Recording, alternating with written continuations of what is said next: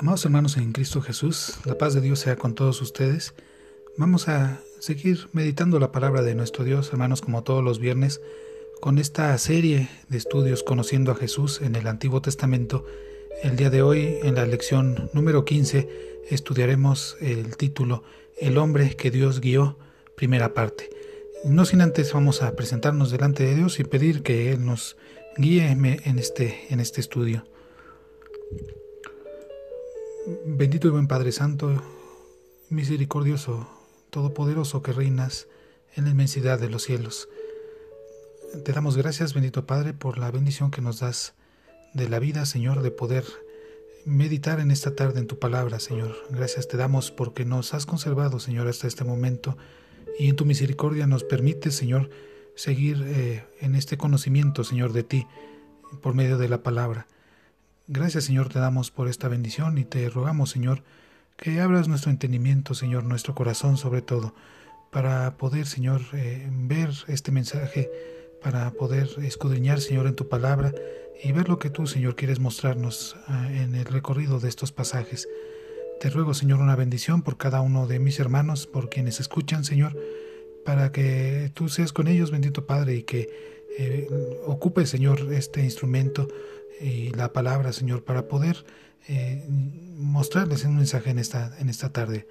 Por Jesucristo te lo rogamos, nuestro único y suficiente Señor y Salvador. Amén. Hemos de considerar, hermanos, entonces este tema que tiene como título el, el, hombre que Dios guió y que está dividido en varias partes, hermanos. El día de hoy consideraremos la primera parte y, este eh, nombre, ese título, eh, hace referencia al personaje que estudiaremos, que es Isaac, el hijo de, Abraham y Sara. Me voy a permitir eh, leer, hermanos, con, con, ustedes el libro del Génesis, capítulo 17, versículo 15 al 19.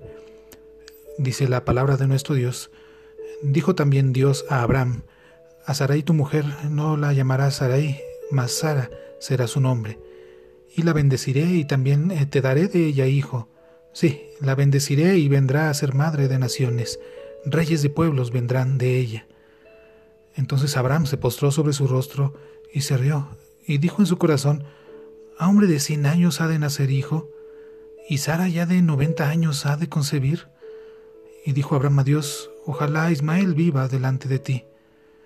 Respondió Dios, Ciertamente Sara tu mujer te dará a luz un hijo, y llamarás su nombre Isaac, y confirmaré mi pacto con él como pacto perpetuo para sus descendientes después de él.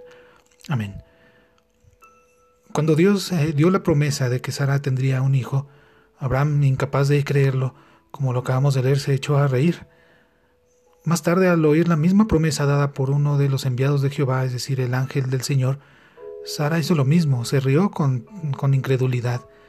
Dice Génesis capítulo 18, el versículo 9 al 15, y le dijeron, ¿dónde está Sara tu mujer? Y él respondió, aquí en la tienda. Entonces eh, dijo, de cierto volveré a ti, y según el tiempo eh, de vida, he aquí que Sara tu mujer tendrá un hijo. Y Sara escuchaba a la puerta de la tienda que estaba detrás de él, y Abraham y Sara eran viejos, de edad avanzada, y a Sara le había cesado ya la costumbre de las mujeres. Se rió pues Sara entre sí, diciendo, Después que he envejecido tendré deleite, siendo también mi señor ya viejo? Entonces eh, Jehová dijo a Abraham, ¿por qué se ha reído Sara diciendo, ¿será cierto que he de dar a luz siendo ya vieja? ¿Hay para Dios alguna cosa difícil? Al tiempo señalado volveré a ti, y según el tiempo de la vida, Sara tendrá un hijo. Entonces Sara negó, diciendo, no me reí porque tuvo miedo. Y él dijo, no es así, sino que te has reído. Amén. Después del nacimiento del niño, reconoció Sara gozosa que Dios le había dado motivos para reírse, tanto a ella como a sus amigos, pero ahora eh, con risa de alegría. Dice Génesis 21, versículo 6. Entonces dijo Sara, Dios me ha hecho reír, y cualquiera que le oyere se reirá conmigo. Como recuerdo de esos acontecimientos y obedeciendo la indicación de Dios, Abraham lo llamó eh, Isaac o Isaac eh, cuyo nombre parece estar relacionado con el verbo saak, que significa risa precisamente, y seok, que significa reírse. Incluso eh, hace referencia a tisak, que quiere decir el que se ríe, o sea, algo u objeto de risa, porque luego se alegró en su espíritu cuando se cumplió lo que el Señor le había prometido. Aunque algunos eh, lexicólogos han eh, querido ver que Isaac es la forma apocopada del nombre Teóforo eh, Isaac, el Dios se ríe, es decir, Dios es benévolo, estamos viendo esta, esta serie de significados según indicaciones de Browning o, de David Burt. Volviendo al texto, hermanos, Abraham es un ejemplo de la impaciencia humana. Cuando vemos Génesis capítulo 16, versículo 1 al 4, Menciona la escritura, Sarai, mujer de Abraham, no le daba hijos. Pasada la promesa, y ella tenía una sierva egipcia que se llamaba Agar, y dijo entonces Sarai a Abraham, ya ves que Jehová me ha hecho estéril, te ruego pues que te llegues a mi sierva, quizás tendré hijos de ella. Y atendió Abraham el ruego de Sarai, y Sarai, mujer de Abraham, tomó a Agar, su sierva egipcia, al cabo de diez años que había habitado Abraham en la tierra de Canaán, y la dio por mujer a Abraham, su marido. A él se llegó Agar, la, la cual concibió, cuando vio que había eh, concebido, miraba con desprecio a su señora. Entonces, en contraste, hermanos, a esta impaciencia humana de Abraham, se destaca la misericordia y la paciencia de Dios. Dice el mismo libro de Génesis 17, 16, y la bendeciré, y también te daré de ella hijo. Sí, la bendeciré y vendrá a ser madre de naciones, reyes de pueblos vendrán de ella. De manera que en el capítulo 18, un capítulo más adelante, el Señor reafirma esa promesa en el versículo 11 al 14. Dice, y Abraham y Sara eran viejos, de edad avanzada, y a Sara le había cesado ya la costumbre de las mujeres. Lo que acabamos de leer. Se rió pues Sara entre sí diciendo, después de que envejecido tendré deleite. ¿Será cierto que he de dar a luz siendo ya vieja? ¿Hay un Dios, eh, hay para Dios alguna cosa difícil, al tiempo señalada volveré a ti y según el tiempo de la vida, Sara tendrá un hijo. Lo que podemos ver también en estos eh, capítulos, hermanos, serán los rasgos tipológicos de Isaac, que es los que vamos a considerar como una prefigura del Mesías. Y estos rasgos tipológicos, estos rasgos o características son verdaderamente impresionantes, hermanos, cuando vemos eh, a la distancia, ¿verdad?, del tiempo esa, esa forma prefigurativa en la cual se mostraba el Mesías en este relato. Primer punto de, nuestro análisis es un hijo muy especial. Y el numeral 1 dice Isaac fue especial porque era el hijo de la promesa y el heredero legítimo. Esto nos habla de la universalidad de los propósitos de Dios. Así lo podemos ver en Génesis capítulo 12, versículo 1 al 3. Dice, pero Jehová había dicho a Abraham, vete de tu tierra y de tu parentela y de la casa de tu padre a la tierra que te mostraré, y haré de ti una nación grande y te bendeciré y engrandeceré tu nombre, y serás bendición. Bendeciré a los que te bendijeren, y a los que te maldijeren maldeciré, y serán benditas en ti todas las familias de la tierra. También podemos ver en Galatas capítulo 3, el versículo 7 dice, Sabed por tanto que los que son de fe, estos son hijos de Abraham y la escritura previendo que Dios había de justificar por la fe a los gentiles, dio de antemano la buena nueva a Abraham, diciendo, en ti serán benditas todas las naciones. De modo que, dice el versículo 9, de modo que los de la fe son bendecidos con el creyente Abraham. De manera que nos habla este aspecto, hermanos, de la universalidad del propósito de Dios, del propósito divino de tal forma que habla de todas, de todas las naciones. En ti serán benditas todas las naciones. Cuando vemos a Cristo, hermanos, Cristo es el Mesías prometido por Dios, también a través de, sus oráculos. Dice el, Evangelio según San Lucas, capítulo 24, versículo 27, y comenzaron, eh, comenzando desde Moisés y siguiendo por todos los profetas, les declaraba en todas las escrituras lo que de él decían. Y en parte, hermanos, este es el ejercicio que a través de esta serie de estudios estamos viendo. Eh, se encarna en este eh, versículo 27 de Lucas 24, como eh, Jesús mismo, ¿verdad? Dice, desde Moisés y siguiendo por los profetas les declaraba en todas las escrituras lo que de él decían. De manera que Cristo es el Mesías prometido a Dios a través de cientos de años, miles de años, ¿verdad? Antes declarado en la Escritura, como lo estamos viendo precisamente en estos estudios. Dice el versículo 44 de este capítulo 24, y les dijo, estas son las palabras que os hablé, estando aún con vosotros, que era necesario que se cumpliese todo lo que está escrito de mí en la ley de Moisés, en los profetas y en los salmos. De manera que podemos ver eh, ese Mesías prometido por Dios a través de estos escritos y oráculos, ¿verdad? Antiguos. En segundo punto, Isaac fue especial porque nació de forma milagrosa. Podemos ver tres puntos, hermanos. El primer inciso A, su nacimiento se anunció con anticipación por Dios.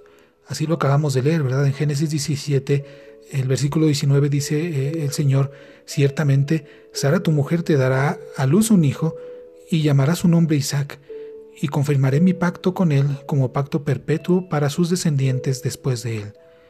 Entonces vemos cómo el nacimiento de Isaac se anunció de anticipación desde antes, ¿verdad? Por Dios. Ciertamente, ¿verdad? Sucederá de esta, de esta forma. Un segundo punto interesante, hermanos, el, el inciso B, es que su nacimiento tuvo lugar en condiciones sobrenaturales. Así lo hemos leído también en el versículo 17 de este mismo capítulo 17. Eh, lo que se preguntaba Abraham es, eh, ¿cómo a un hombre de 100 años ha de nacer hijo?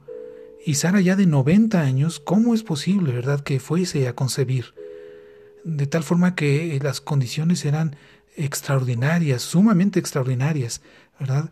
Y ese nacimiento de Isaac tuvo lugar en esas condiciones, digamos, sobrenaturales. A un hombre de 100 años, una mujer de 90 años eh, concibiendo, ¿verdad? Este, este hijo. Un tercer punto, en inciso C, con respecto, respecto a Isaac, es que le fue dado el nombre de Isaac por Dios, y esto fue antes de su nacimiento, así lo leímos en el versículo 19. Ciertamente Sara, tu mujer, te dará a luz un hijo, y llamará su nombre Isaac. Llama mucho la atención que es Dios el que está indicando, ¿verdad?, tanto los tiempos en estas condiciones sobrenaturales como el propio nombre de Isaac. Llamará su nombre de esta forma, ¿verdad? Isaac. Es interesante entonces cuando eh, hacemos este paralelismo con Cristo, hermanos, eh, que Cristo de la misma forma nació milagrosamente. El primer inciso A vimos en Isaac su nacimiento se anunció con anticipación, y en el caso de Cristo, el nacimiento de Cristo fue anunciado precisamente de forma anticipada por Dios. Dice Mateo 1, versículo 22 al 23, todo esto aconteció para que se cumpliese lo dicho por el Señor por medio del profeta, cuando dijo, He aquí una virgen concebirá y dará a luz un hijo, y llamará su nombre Manuel, que traducido es Dios con nosotros. Entonces eh, dice el evangelista Mateo que todo esto aconteció para que se cumpliese lo que de anterioridad se había mencionado por medio del profeta cuando se registra en la palabra estos versículos. El nacimiento de Cristo fue anticipadamente anunciado, ¿verdad?, de parte de Dios. Cuando vimos eh, de Isaac, hermanos, su nacimiento tuvo lugar en condiciones sobrenaturales, exactamente lo mismo podemos decir de Cristo, y su nacimiento fue completamente sobrenatural.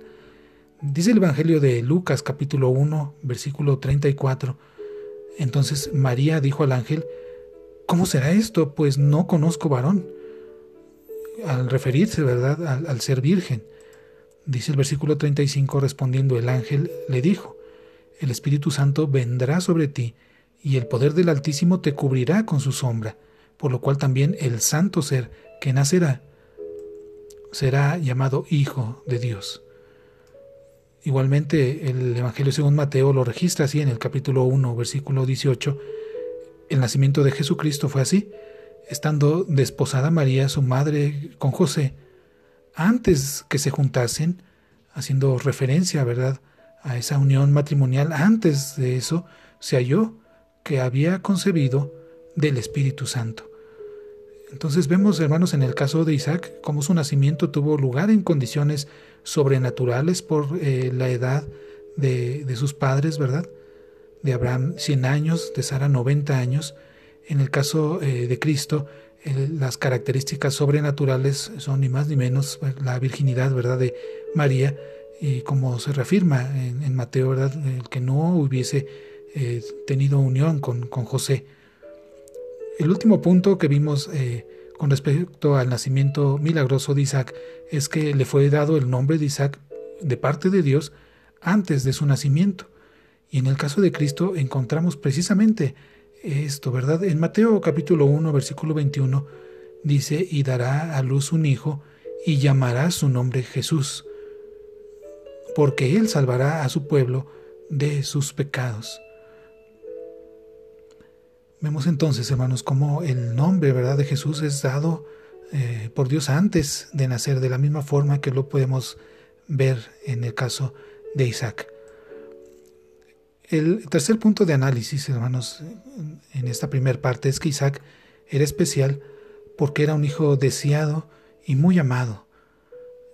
Y vemos también tres puntos, hermanos. Inciso A fue el hijo anhelado, anhelado, ¿verdad?, por, Abraham. Dice eh, Génesis 21, eh, versículo 8, que hizo Abraham un gran banquete el día que fue destetado Isaac mostrando, ¿verdad? Ese, ese anhelo y ese gusto tan grande, ¿verdad? Abraham hace ese gran banquete ese, ese día, ¿verdad? Especial para él. En un inciso B encontramos que él fue el deleite, el orgullo de, su padre. Llama la atención Génesis 22, versículo 2, como eh, destacando algunas palabras, dice tu hijo Isaac, a quien amas. Y el Señor ocupa esta expresión, ¿verdad?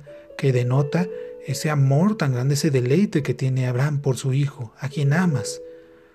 En el hebreo, hermanos, se percibe mejor el énfasis y podemos leer de forma literal del hebreo esta lectura, ¿verdad? Que nos traduce Matthew Henry. Toma ahora a ese hijo de ti, a ese único de ti, al que tú amas, a ese Isaac, tu risa. El inciso C dice legítimamente era el hijo único. Como acabamos de leer en este versículo 2, hace referencia a tu hijo, tu único. El término hebreo es Yahid, en el sentido de unigénito, significado en relación con Isaac, único en su clase y diferente a los demás. Vemos entonces ese amor tan grande, ¿verdad? Ese deleite tan grande de su padre por, por, por ese hijo, llama mucho la atención esa traducción del hebreo, ¿verdad? A ese único de ti, al que tú amas, tu risa. ¿Qué podemos decir, hermanos, cuando vemos esto en Cristo Jesús? En Cristo vemos que Él es el deleite de su Padre. Él es el Hijo muy amado. Mateo 3:17 dice, y hubo una gran voz de los cielos que decía, Este es mi Hijo amado, en quien tengo complacencia. Juan 3:35 lo registra así, el Padre ama al Hijo y todas las cosas ha entregado en su mano. En un inciso B podemos ver que Él es el deseado de todas las naciones. El profeta Ageo capítulo 2 versículo 7 registra, y haré temblar a todas las naciones, y vendrá el deseado de todas las naciones, y llenaré de gloria esta casa, ha dicho Jehová de los ejércitos. El profeta Malaquías también dice en el capítulo 3, versículo 1, He aquí yo envío mi mensajero, el cual preparará el camino delante de mí, y vendrá súbitamente a su templo el Señor a quien vosotros buscáis, y el ángel del pacto a quien deseáis vosotros. He aquí viene, ha dicho Jehová de los ejércitos. En este pasaje podemos eh, describir, ¿verdad?, el deseado eh, como eh, los tesoros de las naciones. Es el Mesías. Cuando habla de mi mensajero, sin duda se refiere a Juan el Bautista. El ángel del pacto es, es Cristo en sus dos venidas, pero particularmente con respecto a los eventos que seguirán a su regreso a esta, a esta tierra por segunda vez. Por último, hermanos, podemos ver que Él es el unigénito del Padre. Dice el Evangelio según San Juan capítulo 1 versículo 14, y aquel verbo fue hecho carne y habitó entre nosotros, y vimos su gloria, gloria como del unigénito del Padre, lleno de gracia y de verdad. El versículo 18, perdón, dice, a Dios nadie le vio jamás. El unigénito Hijo, que está en el seno del Padre, Él le ha dado a conocer. En el caso de Isaac entonces vimos eh, como él es un hijo deseado, muy amado, anhelado, el deleite de su padre y legítimamente el, hijo único, como queda registrado en el 22.2 de Génesis, tu hijo, tu único, prefigurando ¿verdad? A Cristo Jesús, el cual es el hijo muy amado, como hemos visto en estos pasajes, el Padre ama al Hijo y todas las cosas ha entregado en su mano. Él es, eh, según los profetas eh, menores, ¿verdad? El deseado de todas las naciones y finalmente podemos ver, eh, verlo como el unigénito, el único del Padre, el unigénito Hijo, el unigénito del Padre. Recordamos el verso que sabemos de memoria, Juan 3:16, porque de tal manera amó Dios al mundo, que ha dado a su Hijo unigénito, para que todo aquel que cree en Él no se pierda, mas tenga vida eterna. Amén. Vemos entonces, hermanos, en el Nuevo Testamento eh, cómo se traduce esa equivalencia del adjetivo yaid que vimos anteriormente por el griego monogenes, en el mismo sentido de unigénito, y que aplicado a Cristo significa de la misma forma literal, único en su especie y diferente a toda cosa creada. Qué bendición tan grande, hermanos, es poder considerar estos pasajes desde el inicio, ¿verdad? Desde el Génesis en el Antiguo Testamento e ir viendo, hermanos, cómo se va mostrando, se va prefigurando por medio de sombras, de tipos, eh, a Cristo Jesús, ¿verdad? El Hijo unigénito del Padre. Quiera Dios, hermanos, que podamos seguir eh, meditando en, estas serie de temas y que podamos seguir viendo, hermanos, de esta forma preciosa, seguir conociendo a Cristo Jesús desde el Antiguo Testamento. El próximo viernes continuaremos con esta serie de temas con el título Un sacrificio especial, hablando eh, todavía, ¿verdad?, de este personaje que fue Isaac, el hijo de, de Abraham y Sara. Bendito Padre Santo, te damos gracias, Señor, por tu palabra, porque en medio de estas circunstancias, Señor, nos concedes el poder tener el tiempo, Señor, los medios para poder eh, escuchar, Señor, y de esta parte compartir el mensaje tuyo, Señor, el mensaje de salvación que es en Cristo Jesús. Y nos permite, Señor, profundizar en la belleza, Señor, de la palabra, y nos asombra, Señor, como desde la antigüedad, desde los primeros versos, se va mostrando de forma preciosa la obra, la vida de nuestro Señor y Salvador Cristo Jesús. Gracias, bendito Padre, te damos por estos estudios, rogándote, bendito Padre, que sean de bendición y que quien pueda escucharlo, Señor, se sienta fortalecido, se sienta instruido, Señor, eh, se sienta en crecimiento, bendito Padre, en el conocimiento de tu palabra. Gracias, Señor, te damos por esta oportunidad tan grande que nos das, por Jesucristo, nuestro único y suficiente Señor y Salvador. Amén. Deseo, mis hermanos, que el Señor les bendiga. La paz de Dios sea con ustedes.